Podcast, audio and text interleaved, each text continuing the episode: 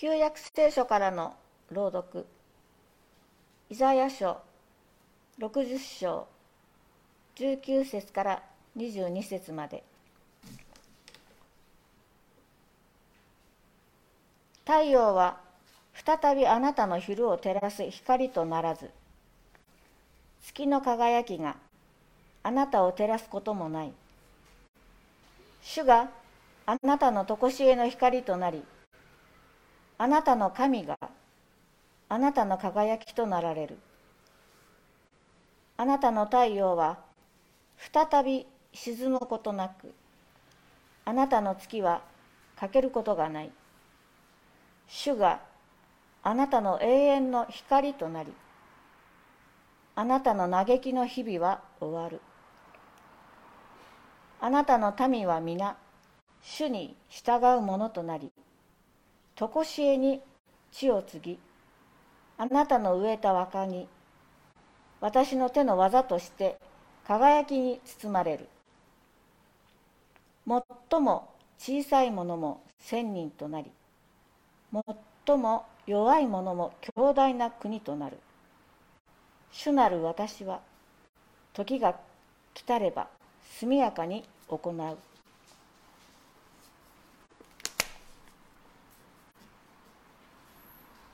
新約聖書からの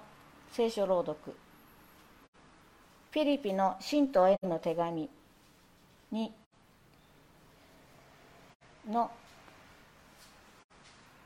2章の12節から18節まで。だから私の愛する人たちいつも従順であったように私が共にいる時だけでなくいないといない今はなおさら従順でいて恐れおののきつつ自分の救いを達成するように努めなさい。あなた方のうちに働いて御心のままに望ませ行わせておられるのは神であるからです。何事も不平や理屈を言わずに行いなさい。そうすれば咎められること咎められるところのない清いものとなり横島な曲がった時代の中で火の打ちどころのない神の子として世にあって星のように輝き命の言葉をしっかり保つでしょう。こうして私は自分が走ったことが無駄でなく苦労したことも無駄でなかったとキリストの日に誇ることができるでしょう。さらに信仰に基づいてあなたがあなた方が生贄を捧げ礼拝を行う際にたとえ私の血が注がれるとしても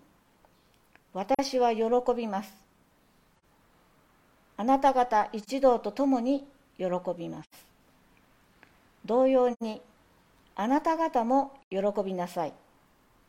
私と一緒に喜びなさい。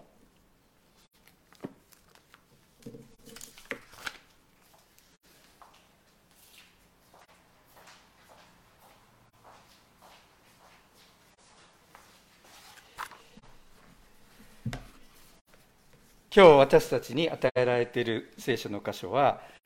パウロがフィリピの信徒たちに宛てた手紙です。今朗読されましたその最後のところに「喜びなさい」ということが出てきましたけれどもこの手紙は「喜ぶ」っていうモチーフが強く出ているので「喜びの手紙」と呼んだりします。牢屋の中で書いてるんだけどでも喜びの手紙だということがよく言われます、まあ、そんなに長くないので皆さんもあのいつか通して一気に読んでみると良いと思うんですけども通して読んでみると気が付くことがあって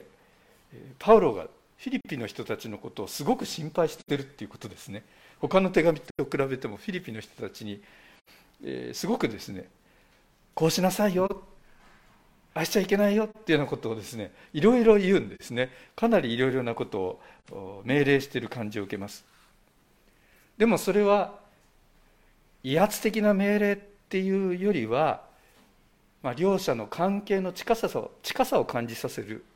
心配の言葉という感じがします。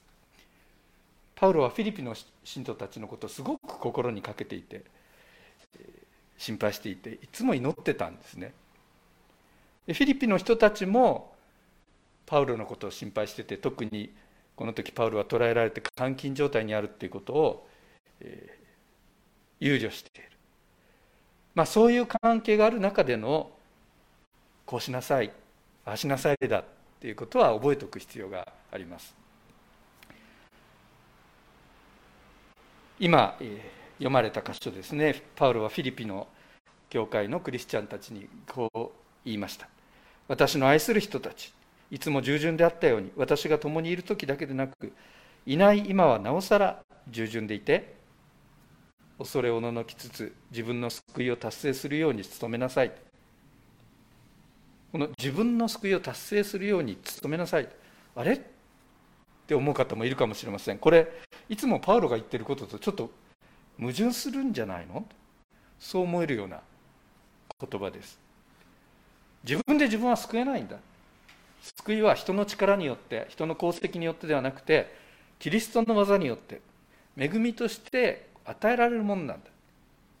自分の義では救われない与えられる神の義を信じること受け取ることで救いに入れられるんだ、まあ、パウロ先生はいつもこれを言ってたはずです。強調してたはずです。それなのにこの時はフィリピンの人たちには自分の救いを達成せよって言うのか。えどういうこと？自分は救われるんだろうか？救われないんだろうか、まあ、ビクビクしながらああもっと従順になんなきゃもっと従順になんなきゃと。救いに到達するように頑張り続けろっていうのか。そういうことではないと思うんですね。ここはの意図を正しく取りたいと思うんですけどもここで使われている言葉ギリシャ語は十分に生かすとか仕上げるとか装うといった意味があるカテルガゾマイという言葉です。最後まで大切にせよとか持ちよく用いよっていったニュアンスで理解していいと思うんです。でそれを生かして言うならば自分たちの救いを全うしなさいっていうことでしょう。パウロがパウロのここでの関心事っていうのはあなたたちは一方的な恵みによって救われたんだからそれにふさわしい共同体を形成し続けなさい。やめちゃダメだっていうことです。個人の救いのための努力を必死でしろっていうことじゃなくてむしろ共同体の問題であってあなたたちの与えられている信仰をしっかり生かしてキリストの体なる教会を形成することをちゃんと最後まで貫徹しなさいっていうことです。現実問題としてねまさにそのことにおいてパウロは心配してた。フィリピの状況がこう聞こえてくるにつけ心配があったっていうことが言えるでしょう。何かこうフィリピの教会の中に憂慮すべき傾向が生まれつつあったということが、まあ、この手紙の文面から伺い知れます。例えば2章の一節二節というところですね。今日の箇所の前のところですけれどもここには、えー、あなた方にいくらかでもキリストによる励まし愛の慰め霊による交わりそれに慈しみ憐れみの心があるなら同じ思いとなり同じ愛を抱き心を合わせ思いを一つにして私の喜びを満たしてください。ってありますよね。こう言ってるっていうことはこうじゃないようなことが起こりつつあったとパウロが感じてたってことですよね。3節4節もそうですね。何事も利己心や虚栄心からするのではなくへりくだって互いに相手を自分よりも優れたものと考え命名自分のことだけでなく他人のことにも注意を払いなさい。こう書いてるってことはこうじゃない現実がどうもあったようだ互い思いやるよりは私に利益を私に栄光を私が優位に立っていることをはっきりしてという思いが強い、まあ、そういう傾向をパウロは感じ取っている。それでパウロはフィリピンの人たちに「キリストを見なさい」って言うんです。それがその後の6節からの、えー、キリストは神の身分でありながら神と等しいものであることに固執しようとは思わずかえって自分を無にしてってこの有名なところですね。このことを歌うんです。これはあのパウロが自分で考えて作った文章書いた文章っていうよりは初期の教会でみんながこう暗唱してた歌おそらく歌っていた言葉賛美歌ですね。キリスト賛歌って今私たち呼んだりしますけどみんなこの言葉を覚えてて、えー、旋律に乗せて歌ってた大事なことだから。一番高いお方神であるお方がその神の御座にとどまることを良しとしないで人間となってこの世に降りてきてくださった。一番低いところまで下られた。十字架の死に至るまで従順であられた。このそして十字架の死に至るまでっていうところはパウロが付け加えたんじゃないかっていう説もあります。ここ大事だからね。パウロがその賛美歌に付け足したんじゃない。そうだとすればその背景にあるのはフィリピンの教会に悪い影響を与え始めていた人たちがいてその人たちの傾向としてキリストの十字架における死の意義っていうことを否定する軽視する傾向を持っていたということが考えられます。でそれでパウロ心配なんですね。キリストから目がぶれちゃったら外れてっちゃう。キリストの従順を見なさい。あれこそが私たちの与えられた信仰の目指すとこじゃないか。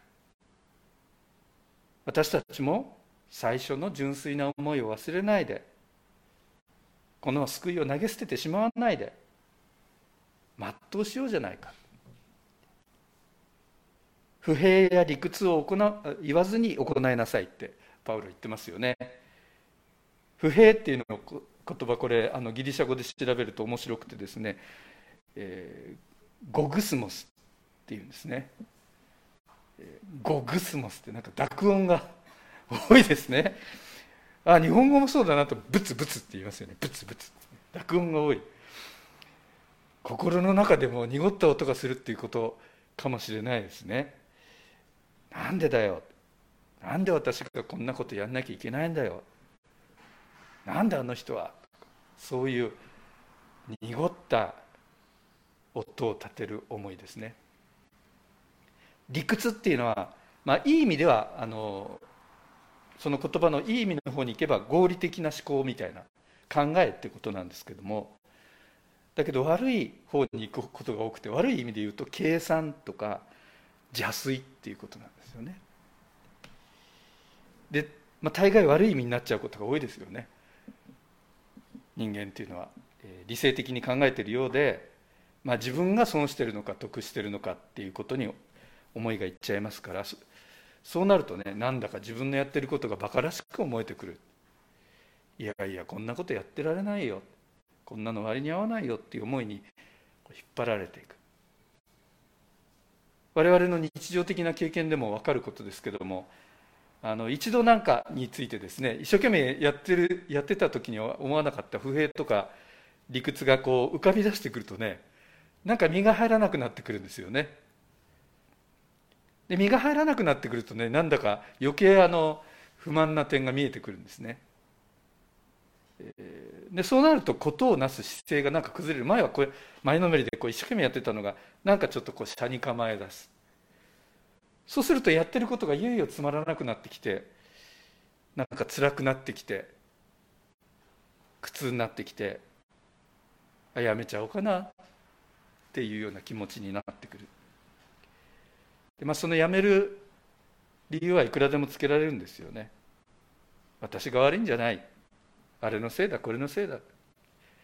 そうそういうふうに理屈や不平に私たちの頭がいっぱいになっちゃう心がいっぱいになっちゃうということを経験します。パウロは言うんですね。ゴグスモスブツブツへりくつは脇へ置こう。それは脇へ置いて集中してキリストに従おう。キリストの従順を見つめよう。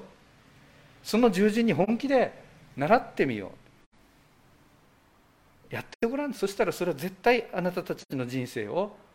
豊かなものにする。素晴らしいものにするんだ。ここにあるパウロの言葉で言えばそうすれば咎められることのない清いものとなり横島な曲がった時代の中で火の打ちどころのない神の子として世にあって星のように輝き命の言葉をしっかり保つでしょう美しい表現ですね。暗い闇の中で星が輝いてる。そんな人生をあなたたちは生きられるんだよ。不平や理屈で曇らされてはいけないよ。まあなんていうかあの平たい言葉で言えばですね騙されたと思って私の勧めを聞いてくれよってパウロが言ってるような感じを受けるんですね、えー、私子供の頃ですねなんか結構臆病だったのかもしれませんけども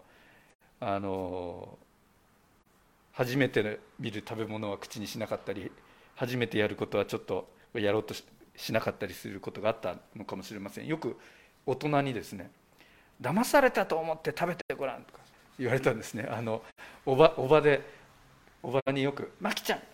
騙されたと思って何々してごらん」とか「食べてごらん」って言われたのを思い出します、えー、その時あの私は内心「いや騙されたくないよ」そんな変な理屈だ。騙されたと思って騙されそんなの嫌じゃんとか思ってたんですけどでも今となってはですねその大人の思いが分かるんですよね。騙されたと思ってっていうのは騙してるんじゃなくてもう騙されてもいいっていうぐらいの気持ちで飛び込んでごらん覚悟を持ってやってごらん。そしたら分かるから。斜めに構えてるんじゃダメなんですよね。もう騙されてもいいぐらいの気持ちでやってみてほしい。そうしないとね本当のところその喜びには達しない。キリストに従うっていうのはそういうことなんですね。変な例えかもしれないけどあのなんかもう汚れになって泥もついちゃって汚れもつくなんていうような仕事をする時にね綺麗な格好したままスーツとかなんかドレス着たままで汚れないように手だけあのちょこちょこってやってたら、えー、ろくな仕事できないですし楽しくもないですよね。作業着に着替えて泥の中汚れてもいいような格好して思い切ってやってる。そしたら良い仕事ができるしその作業そのものもとっても楽しいものになる。そしてその仕事が素晴らしいものになる。キリストに従うっていうのはそういう面があると思うんですね。大事なのはそこで、まあ、パウロはさすがパウロなんですけども大事なことは自分たちを突き動かしているものは何かっていうことをね知ることそれを明瞭にすることです。でパウロ明瞭にしています。13節のところ。あなた方のうちに働いて御心のままに望ませ行わせておられるのは神であるからです。この働いてっていう働くという言葉それから行わせてっていう言葉どちらも同じエネルゲオっていう言葉が使われています。エネルゲオ。なんか聞いたことがある言葉。ドイツ語で言えばエネルギー。英語で言えばエナジーですね。その元になっている言葉です。私たちに良い志を与えそれをやらせてくれる行わせてくれるその動力源は神様からのエネルギーなんだ。そのことをねパウロはぜひともフィリピンの人たちに知ってもらいたいんですね。つぶやきや不平理屈が出る時にいや私たちの中にもともとこうこのことに引っ張ってくれた力何なのか神様からのエネルギーじゃないか。だったらもう自分のつまらないことでやめてしまうのはやめようじゃないか。神のエネルギーに従ってこのことを貫徹しようじゃないか。パウロから見ればィリピンの人たちの中に不安な要素があるんですよ。ねだからこれだけこの手紙の中で「何々しなさい何々しなさい」ってこう言うんだと思うんです。でもねパウロはあこの人たちダメかなとは思ってなかったと思います。彼には不安はあったけれどもでも見えてるんですね。愛するフィリピンの兄弟姉妹たちが命の言葉をしっかりと保って星のように輝いてる姿。それがこうビジョンの中に見えている。ですからキリス、え、パウロは喜んでいるんです。キリストの日に私は喜ぶんだ私が今走ってることはね絶対無駄じゃない。今ロークしてることは絶対無駄にならない。終わりの日にキリストの日に日に私はそのことを誇ることができる。今やってることが無駄に思えることはたくさんありますよね私たちにも。でも主のもとに無駄はない。そう確信できるっていうのはとっても強いことです。それがあるとないとでは大違いだと思うんです。ちょっとサッカーの話をしてもいいですかね。ここのところサッカーの代表の試合がありますから皆さんも見たりしますでしょ、えー、あのこの前の代表の試合では長友がね左サイドバックでまだ頑張ってるんですね、えー、かなりの年になりましたけどもね。あの長友なんかの動きはね会場に行ってみると面白いんです。テレビではね映んない部分があって全体を見てるとあのサイドバックっていうのは、まあ、よく、えー、横横からこう守備が基本なんですけど攻撃の時には上がっていって今サイドバックの攻撃参加っていうのは非常に重要なのがモダンサッカーなんですけども、えー、スタジアムに行くとねまあよく走ってるんですよ。上下動っていう言い方をしますけども、えー、攻撃の時になったらですね、えー、上がるのね。で真ん中辺でこうボール持ってる人があのどこにボールを出すかっていうのは分からない。オプションがいっぱいある方が強いわけです。相手を惑わすんで。でスタジアムで見てるとあまたまた走ってるよ。あんな全力でスプリントしてるけど結局ボール出なくてね。とか相手に取られて。そうすると一番先に戻んなきゃいけないんですね。守備ディフェンダーだから。ターって駆け戻るでまたあのチャンスになってまたターって駆けそれ何回も何回もやってておい出してやれよとか思っちゃうぐらいですね。あの何度も何度も走る。無駄走りっていうような言い方をすることもあるんですね。どれだけこう無駄走りをできるか選手たちが。それによってチーム力っていうのは大いに変わるんです。でその無駄走りっていうんだけどそれは実は無駄じゃないんですね。表面的にはその時にはボールが来なくて自分は役に立たなくて大急ぎで戻るみたいな感じなんだけど無駄に見える。で無駄だと思ったら走んなくなるんです。疲れちゃうしね、えー、いやもうもう上がれないよ。ここで待って。ディフェンスだけしてるよってなるけど。でも実はね無駄じゃないんですね。それは必ず効いてるわけです。どれだけ走れるかっていうことが。これは無駄じゃない。何度何度あのボール来なくてもやるぞっていう構えでいる選手たちが揃ってるとこは強いですね。我々もねあのそういうこといっぱいあると思うんですよ。あこれは無駄でしょと思ったらどんどんどんどんねやらなくなってきますよね。でカットしていく。カンバーランドのあの私たちカンバーランド長老協会ですけども先達を考えるとねそういう意味で私たちはとてもいいお手本を持っていると思うんです。最初に来たアメリカからやってきた宣教師 A.D. ヘイルと J.B. ヘイルという兄弟ですけれどもこの人たちの、えー、伝道の一つの特徴は田舎伝道ということでした他の教派もあのどんどん伝道に入っていったところですねカンバランドちょっと遅れていくわけですけれども、えー、どこの教派もですねやはりあの都市に大阪神戸といったところにえー、みんな出てきますから新しいものを求めて。そこに出てきた人たちに伝道することに力を入れて都市部で学校や教会を建てていきました。でカンバーランドもあの大阪女学院の元になるウィルミナ女学院建ててますけれどもでもあの教会を建てていく技で大きな特徴は、えー、和歌山とか三重とかですね誰も宣教師たちが行ってなかったところに行ったっていうことです。交通が不便でねとても大変だったんですね行くのがね。紀伊半島大変なんですよね。先っぽの方に行くのはね。でも行きました。そしてあの田舎伝道が大事だっていうことを主張していたんですね。後に A.D. ヘールの伝道に触れて牧師になった人がこんな言い方をしています。ヘール先生の伝道は人間的な見方をすれば大成功というものではありません。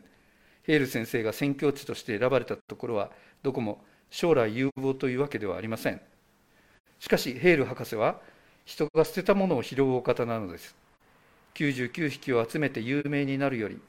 1匹の迷える羊を追いかけていく。だから真に偉いお方なのです。カンバーランドっていう名前は残りませんでしたし、えー、教会合同を積極的にしていきましたしから、何かすごく有名な宣教者になったっていうわけではないです。しかし本当に誰も行かないところにあ私が行きましょうと言ってわらじ履きのわらじ履きで,、で少数の人かもしれないけどそこで出会ってそこで福音に使える働きをして私たちにはそういう先輩がいるんです。無駄走りを喜んでした。人たちです。この後賛美歌を歌いますけれどもその賛美歌のモチーフになっているのはコヘレトの言葉の11章にある言葉です。あなたのパンを水に浮かべて流すがよい。月日が経ってからそれを見出すだろう。一体どういうことなんでしょうね。あなたのパンを水に浮かべて流すがいい。月日が経ってからそれを見出す。パウロの言葉を重ねてみるとよくわかります。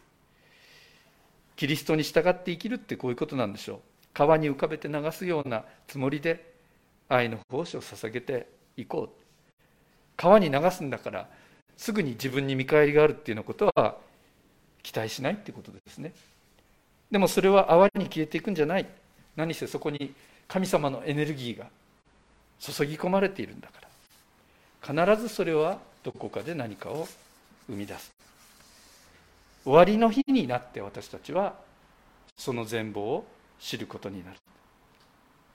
まあ、そこにパウロが言うこの喜びなさいの喜びの秘訣があります。無駄に見えるようなことをそれでも微笑みながら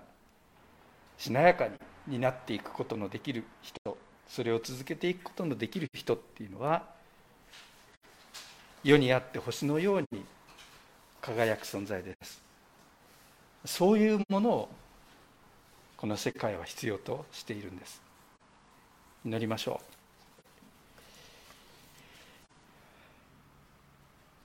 神様私たちが不平や理屈によって頭が締められてしまうような時パウロ先生の教えの言葉を思い出すことができますように。パウロが指し示したキリストの従順を見ることができますように。キリストに従って生きる時私たちの捧げる小さなものに無駄なことは何一つないと私たちは確信することができます。どうか私たちがそのことを喜べるものとしてください。イエス様のお名前によってお祈りします。